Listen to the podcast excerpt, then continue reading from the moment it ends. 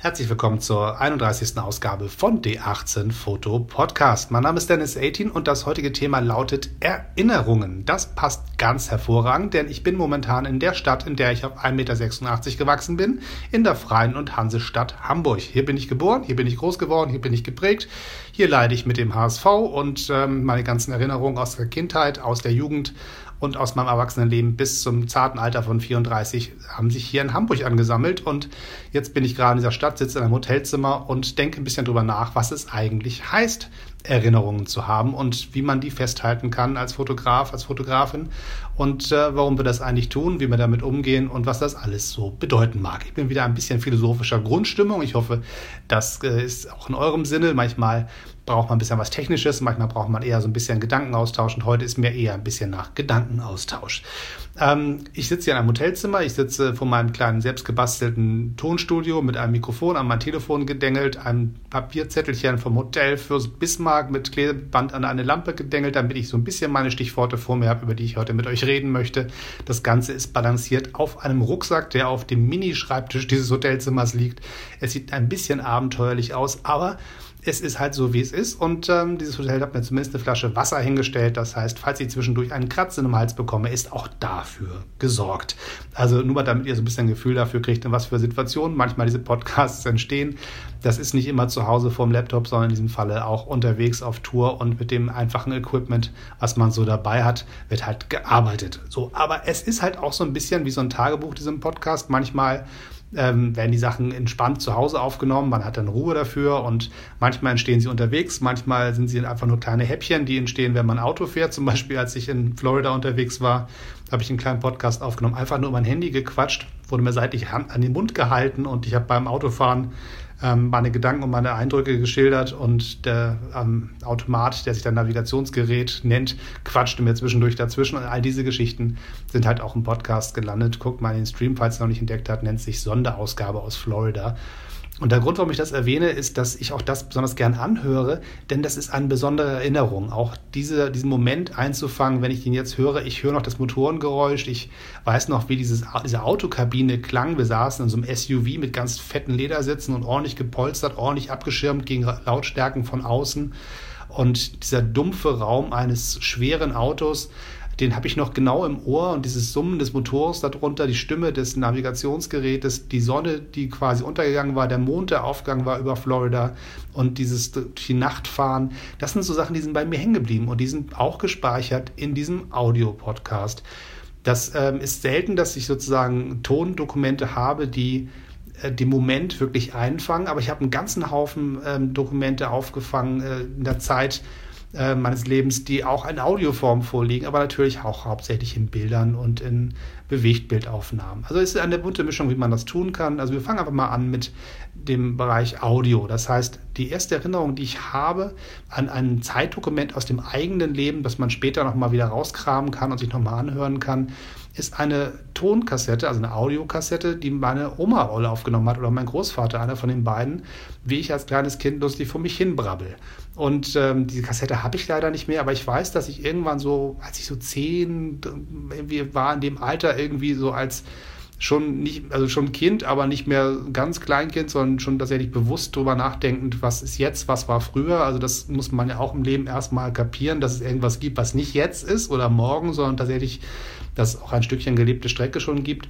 Und das muss wohl in dem Alter irgendwie gewesen sein. Da hat meine Oma mir diese Kassette mal rausgekramt und wir haben uns die zusammen angehört und sie fand das ganz niedlich und aufregend und ich fand das eher so ein bisschen strange, sich selber so zu hören, weil man hat ja noch nicht den Bezug dann zu sich als Kind. Also man erkennt die eigene Stimme nicht wieder. Man denkt sich, na, da passiert ja nichts, außer dass so ein Kind brabbelt, das ich nicht kenne, weil man hat ja nicht den Bezug zu sich selber als Baby in dem Alter schon mal gar nicht.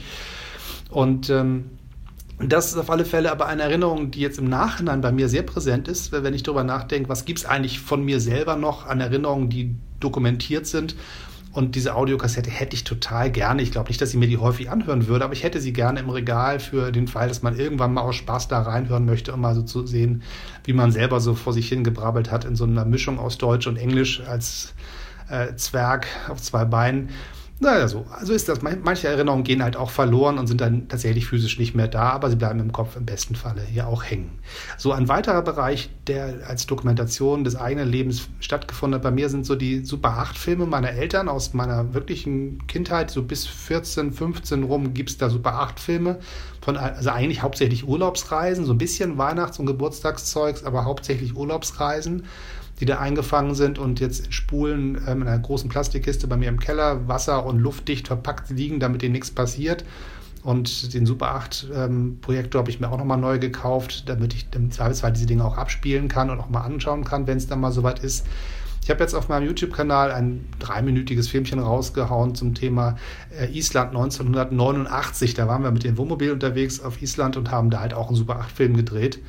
Und es ist schon lustig, sich selber zu, zu, sehen in dem Alter und diese verruckelten Bilder, das ist damals 18 Bilder pro Sekunde sind da durch diese Kamera durchgelaufen. So eine Kassette, die da drin war, ich glaube, das waren so fünf, acht Minuten, ich bin mir nicht ganz sicher, da muss man mal googeln, wie viele Minuten auf so einer Kassette drauf waren, bin ich mir nicht mehr ganz sicher, aber es war nicht viel. Also, und wenn man konnte sagen, okay, man macht mit weniger Bildern pro Sekunde, dafür verliert man Qualität. Oder man macht mit mehr Bildern pro Sekunde, dann ist aber das Material schneller, alle, also auch wird es teurer. Nicht nur musste man diese Kassetten kaufen, die mussten natürlich auch entwickelt werden. Gescannt wurden die Dinger damals nicht. Die wurden selber geschnitten. Ich weiß, mein Vater verschwand in der Dunkelkammer mit dem Projektor und projizierte auf die Wand, weil man da schön in Ruhe gucken konnte, saß da auf seinem roten Hocker davor und hatte eine Schere und Klebestreifen und schnippelte dann so seine äh, Urlaubsfilme zusammen. Also wenn ich mir überlege, wie ich jetzt vor meinem Laptop sitze, und die meine Vlogs zusammenschneide. Also das ist schon ein anderer Prozess, der da passiert, aber ähnlich. Und das Lustige ist, auch als ich jetzt dieses ähm, Super 8 Filmchen, ja, habe ich ja abgefilmt und dann zusammengeschnitten auf meinem Rechner für euch für den äh, Vlogbeitrag. Da sind Elemente, die ich da wiedergefunden habe, die ich natürlich jetzt immer noch verwende. Also den hochgereckten Daumen oder beim Autofahren die Hände zu filmen und dann aus der Windschutzscheibe rauszufilmen und so. Diese Übergangsbilder, die hat auch damals schon mein Vater mitgefilmt. Also wir haben nicht nur irgendwie so ähm, den, die Landschaft gefilmt oder wir beim Frühstück oder so, sondern das war halt auch immer schon so ein paar Sequenzen dazwischen, die man so als Übergangsgeschichten, als Transitions dazwischen geschnippelt hat. Also ganz spannend. Also diese, dieses Dokument, also schaut euch das mal an, das macht mir wahrscheinlich noch ein bisschen mehr Freude Freude als euch, weil ich war dabei und ihr nicht. Aber diese Erinnerungen mit euch zu teilen, fand ich irgendwie wichtig und hat mir Spaß gemacht und äh, vielleicht schmunzelte ein oder andere von euch ja auch ein bisschen darüber. So, und diese Super 8-Filme sind natürlich in Wahrheit ein fotografisches äh, Zeugnis der Zeit. Viele ähm, die so zwei, drei Jahre äh, jünger sind als ich, die haben natürlich dann im Prinzip diese Erinnerung auf VHS-Kassetten wahrscheinlich, vielleicht mal Super VHS oder VHS-C gab es damals auch oder, oder Video 8, wenn ich mich recht erinnere, und High 8, die verschiedensten äh, Varianten, wie man mit Videokameras aufnehmen konnte. Und das, die meisten Kindergeburtstage und sonstige Geschichten waren halt auf Videokassette gebannt. Und ähm, bei mir war die Jugend tatsächlich also auf Super 8 und die Erinnerungen sind, wenn ich die Augen zumache und zurückdenke, halt auch in dieser Optik. Diese leicht ruckelnden Bilder, quadratisch, die ausgefransten Ecken. Das Bild war nie ganz hart quadratisch geschnitten, sondern die, die Linse des Projektors warf das auf die, die weiße Fläche mit so ausgefransten Ecken. Die waren so ein bisschen abgerundet, aber auch nicht so ganz schön, sondern es war, das Bild hörte halt irgendwie auf, aber so ein bisschen ungeplant. Und das war halt hübsch. Und zu den Erinnerungen gehört halt auch diese Tonspur des, des ratternden äh, äh, Super 8 äh, Projektors dazu. Das heißt, nicht nur die Bilder sind mitgespeichert, sondern auch das Geräusch dazu. Das heißt, in den meisten Fällen, wenn ich äh, mich zurückerinnere an Reisen, die wir früher gemacht haben, dann sind die Erinnerungen häufig gar nicht so sehr die, die ich vor Ort gesammelt habe. Vielleicht ist die Zeit auch schon zu lange her oder ich weiß nicht genau, woran das liegt, aber ich habe das Gefühl, dass viele Erinnerungen, die ich an diese Reisen habe, durchaus mehr geprägt sind von den fotografischen Dokumenten, quasi den, den, den Super 8-Filmen. Das heißt, ich erinnere mich viel intensiver daran, wie die Reise aussah, projiziert auf, auf die weiße Tür bei uns im Flur. Das war der einzige Bereich, den man dunkel machen konnte. Man macht alle Flurtüren zu, setzten uns auf dem Fußboden auf Kissen, stellten den Projektor auf den Fußboden und projizierten das Ganze auf eine der Zimmertüren, die war weiß hatte so einen, so einen Glanz drauf, so einen Glanzlack. Und das heißt, es gab auch immer ein paar Reflexionen im Bild. Das war definitiv nicht perfekt. Es war kein Kinoerlebnis, aber es war Familienerlebnis. Und der Blick auf diese rüttelnden Bilder auf der Tür und das Geräusch des Projektors, dieses Rattern, Und dieses, diese kleinen Staubkörnchen, die dann in dem Lichtkegel vor dem Projektor hin und her flirren, das sind so Sachen, die einfach hängen geblieben sind. Und auch das Sitzen auf dem Fußboden, diesem kleinen beengten Flur, sind so Sachen, die dann zur Erinnerung dazugehören. Aber wichtig ist, glaube ich, dass man äh, diese Super 8 Filme quasi im Zweifelsfall in 100 Jahren immer noch anschauen kann, weil man muss halt selbst wenn man nicht die Technik mehr zur Verfügung hat, ein Abspielgerät dafür, man könnte es im Prinzip selber bauen. Man müsste nicht basteln und so, aber man braucht eigentlich eine Lichtquelle, die man durch diesen Filmstreifen durchleuchten lässt. Man braucht irgendwie eine Linse, die das Ganze bündelt und nach vorne projiziert. Und man braucht irgendwas, einen Transport, der diese Spulen dreht, damit der Film sich einigermaßen gleichmäßig an der Lichtquelle vorbei vor der Linse ähm, bewegt. Also das sind alles Sachen, die könnte ein Mensch, der ein bisschen handwerklich begabt ist und sich ein bisschen Mühe gibt und ein paar Ersatzteile findet, eigentlich selber bauen. Also ich kann sowas nicht, bin mir ziemlich sicher, dass meine handwerklichen Fähigkeiten dafür nicht ausreichen, aber das Filmmaterial ist so, dass man mit, mit Bordmitteln und handwerklichen Fähigkeiten es durchaus wieder zum Leben erwecken kann. Nur ist die Frage, wie ist das mit, mit äh, VHS-Kassetten, also Magnetbandaufnahmen. Das heißt, im Prinzip kann man die Dinger nicht gegen das Licht halten. Man braucht ein Gerät, was die Magnete, äh, die magnetisch aufgeladenen Streifen abtastet und die äh, quasi Plus- und Minus-Spannungen äh, abtastet und daraus ein Geräusch macht und ein Bild generiert. Und die Frage ist halt, ist das auch noch im Rahmen dessen, was Menschen quasi in 20, 30 Jahren, wenn es die Geräte vielleicht nicht mehr gibt, irgendwie nochmal wiederherstellen können? Oder ist das schon Teil der verlorenen, äh, der Generation der verlorenen Erinnerungen? Das ist ja eine der Sachen, die viele Leute immer ein bisschen aus den Augen verlieren. Oder da gibt es so Panikmeldungen von das dunkle Jahrzehnt oder die, die verlorene Generation und so ähm, wenn Leute ihre Erinnerungen nur noch digital speichern, beziehungsweise auf den Audiobändern ist das ja im Prinzip, oder auf den äh, VHS-Bändern ist das auch noch nicht richtig digital, sondern auch eher ein analoges Medium, aber keins, was man selbstständig mal wieder zum Leben erwecken kann. Dafür braucht man schon eine sehr aufwendige Technik.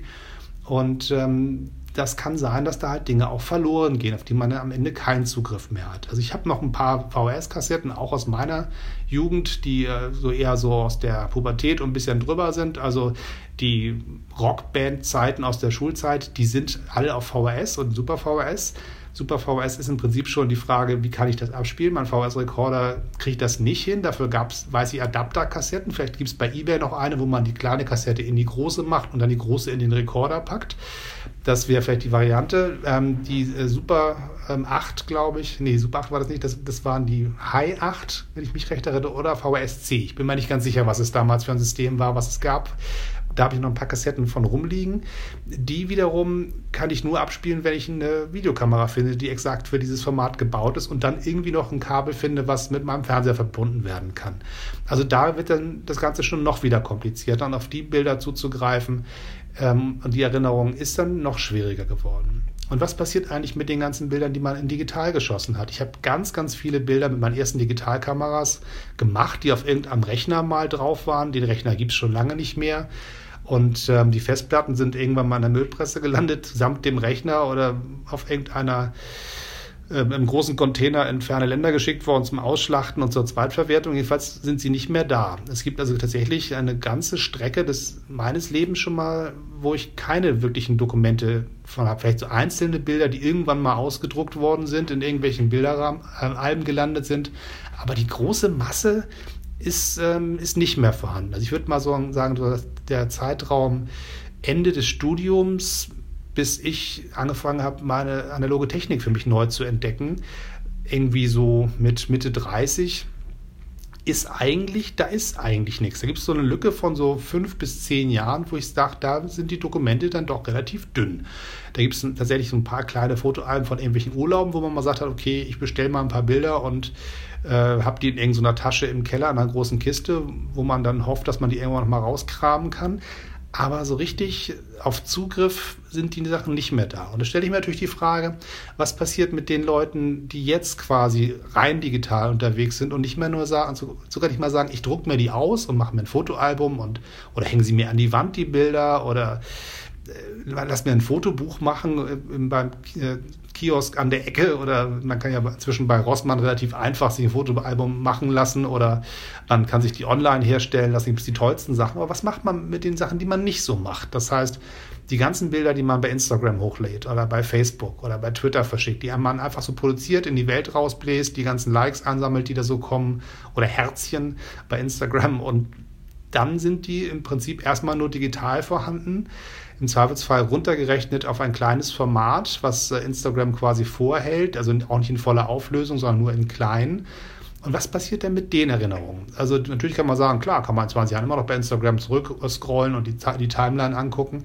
Aber die Frage ist, gibt es Instagram in 10 Jahren noch? Gibt es die in 5 Jahren noch? Gibt es die in 20 Jahren noch? Keine Ahnung. Also an die Kollegen, die damals bei StudiVZ angefangen haben, Social Media zu machen, die werden sich jetzt irgendwie mit einem Schmunzeln erinnern, dass diese StudiVZ inzwischen nicht mehr so richtig da ist. Und wenn es das noch gibt, keine Ahnung, dann ist das definitiv das Passwort weg. Und was mit den Daten ist, weiß auch keiner. Das gleiche gilt auch für Flickr. Damals haben Leute gesagt, ach, Flickr, das ist eine super Möglichkeit, so seine ganzen Fotos äh, zu sammeln, zu archivieren, zu sortieren und das mit der Menschheit zu teilen oder auch nur für sich selber zu nutzen. Da, da haben ganz viele Leute ganz viel Kraft investiert, auch die, die Flickr-Seiten so zu basteln und zu sortieren, dass man wirklich sagt, ich habe Zugriff in verschiedenen Ordnern auf verschiedene Themen und die Bilder sind alle Verschlagworte. Die finde ich halt immer wieder, wenn ich sie suche. Aber wer ist noch bei Flickr? Macht das noch einer? Gibt es da noch sozusagen das Passwort, was man rumliegen hat? Ist das irgendwann tatsächlich einfach irgendwann weg? Vielleicht ähm, kommt Yahoo auf die Idee zu sagen, Flickr brauchen wir nicht mehr, wir, wir machen das Ding einfach dicht. Ähm, oder wir verkaufen das an irgendjemand anders und jemand anders macht damit was ganz anderes. Also es gab ja mal sogar diese Videogeschichte Wein, hieß die. Äh, da haben die Leute quasi ihre Mini-Videos hochgeladen und dann hieß es, irgendwann so, der Laden macht zu und wenn ihr wollt, könnt ihr eure Daten noch runterladen wenn, bis zum Stichtag dödelöd und wenn ihr das dann nicht macht, sind die halt weg. Und viele Leute haben das einfach wahrscheinlich verpennt oder nicht mitbekommen oder haben gesagt, naja, so wird schon nicht so schlimm sein und dann sind die Sachen weg. Und all die Bewegtbilddokumente, die man da hochgeladen hat, sind alle flöten. Und so ähnlich ist natürlich bei mir auch bei YouTube. Also wenn ich habe jetzt sehr, sehr viel aus meinen letzten vier Jahren Arbeit und Leben und äh, Filmchen bei YouTube, das sind jetzt fast 300 Filme, die ich da reingestellt habe in vier Jahren Arbeit, an die ich natürlich auch hänge, wo ich auch sehe, wie ich selber um vier Jahre gealtert bin und wie die ähm, Art zu sprechen sich verändert hat und die Art Videos zu machen sich verändert hat, von der Technik bis hin zur Fähigkeit, Videos herzustellen und wo ich auch mal Sachen ausprobiert habe, die dann nicht mehr weiterverfolgt worden sind und dann anders gemacht wurden. Also das sind also Sachen, da gibt man quasi seine künstlerische Arbeit oder seine Erinnerungen in die Hände einer großen Firma. In diesem Fall ist es Google. YouTube ist ja Google. Und die haben die Sachen bei sich artig abgelegt. Und ich freue mich, dass ich immer mal wieder reingucken kann. Und das ist alles schön und gut. Aber was ist denn in 20 Jahren? Ist dann, wer, wer ist denn der nächste Google? Oder wer ist der nächste YouTube? Ähm, wo sind die Sachen dann? Kann das noch irgendeiner angucken? Können das dann vielleicht meine, meine Kinder in, in 30, 40 Jahren nochmal ansteuern und mal schauen, wie dann der alte Mann damals jung aussah. Das weiß man halt alles nicht. Und äh, deswegen ist, ist es so ein Gedanke, der bei mir immer wieder aufploppt, was machen eigentlich die Leute, die nur digital ihre Bilder haben. Das heißt, damit will ich nicht sagen, fotografiert nur analog. Das ist natürlich eine schöne Sache und ihr wisst, dass ich das sehr gerne tue und auch mal gerne für ein werbendes Wort verliere. Darum geht es mir aber eigentlich in erster Linie nicht. Mir geht es in erster Linie darum, dass man haptische Ergebnisse seiner Arbeit die ja quasi das Leben dokumentiert, das, was man gesehen hat, die Orte, an denen man war, auch physisch herstellt. Das heißt zum Beispiel ein Bild einfach ausdrucken, in einen Rahmen packen oder in ein, in ein Fotobuch drucken lassen. Auch wenn man sagt, die Qualität dieser Fotobücher ist nicht so perfekt, wie ich es gerne hätte. Aber sei es drum, dann hat man es zumindest. Die Fotos, die man früher hatte, die man in Fotoalben geklebt hat, die waren auch nicht perfekt. Die waren halt auch mit der Technik gedruckt, die damals vorhanden war. Und ähm, dann ist das halt so. Von den meisten Bildern aus meiner Kindheit gibt es definitiv keine negative mehr. Da gibt es nur noch ein paar Fotoalben mit reingeklebten Bildern und das ist halt das, was so da ist. Und da kann ich nicht sagen, ich scanne die Negative nochmal neu und mache mal hochauflösend, sondern das ist einfach das Bild, was da in diesem Buch klebt und das ist dann einfach die Erinnerung in dieser Form zum Nachschlagen dann nochmal da. Und, aber das reicht halt im Zweifelsfall auch. Das ist dann ein, eine Erinnerungsstütze. Vielmehr sind diese Sachen ja nicht. Sie sind ja keine wirklichen Erinnerungen. Die Erinnerungen passieren im Kopf. Das sind die Sachen, die unsere Synapsen irgendwie in irgendeiner Form im Kopf sich miteinander verknoten und, und Chemie hin und her schicken und irgendwie da was abspeichern in verschiedensten Konstellationen. Also falls einer von euch Neurologe ist, der möge mir erklären, wie das funktioniert. Ich weiß es nicht, aber so stelle ich mir das in etwa vor. Aber auf alle Fälle passieren Erinnerungen im Kopf, im Herzen, in der Seele, wo auch immer. Aber was wir haben an Bildern, sei es bewegt oder als Standbild oder als Abzug oder eine Audiokassette oder CD aus der Schülerbandzeit oder was auch immer, das sind alles Erinnerungsstützen. Das sind Dinge, die uns helfen, die Erinnerungen, die in uns sind, wieder rauszukramen und uns damit zu beschäftigen.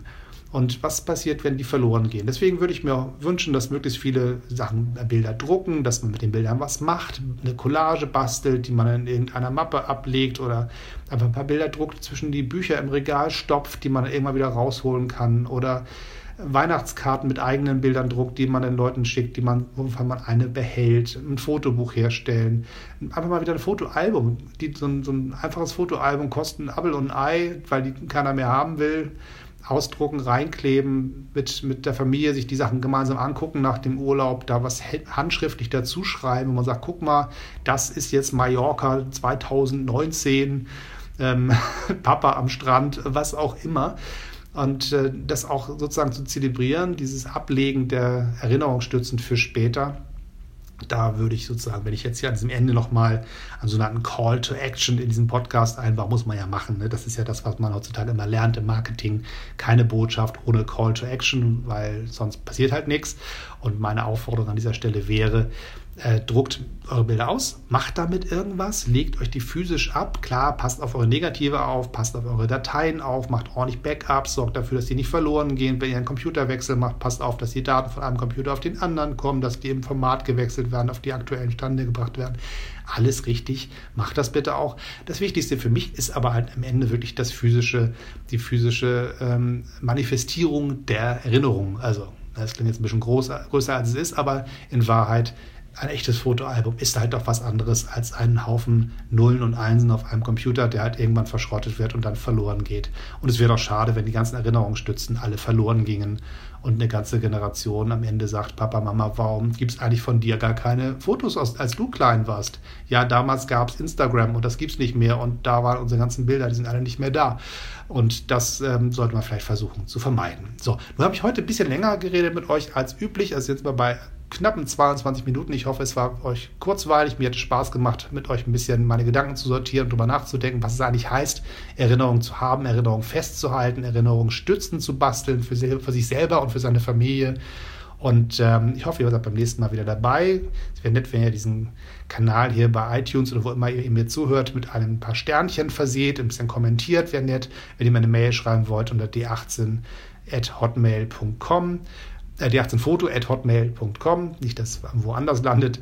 Und äh, sonst filme ich bei YouTube, Facebook, wo auch immer ihr die 18 Foto eintippt, werdet ihr mich schon finden und immer schön abonnieren und so, ihr kennt das Spielchen schon. Bis zum nächsten Mal. Tschüss und immer schön weiterknipsen.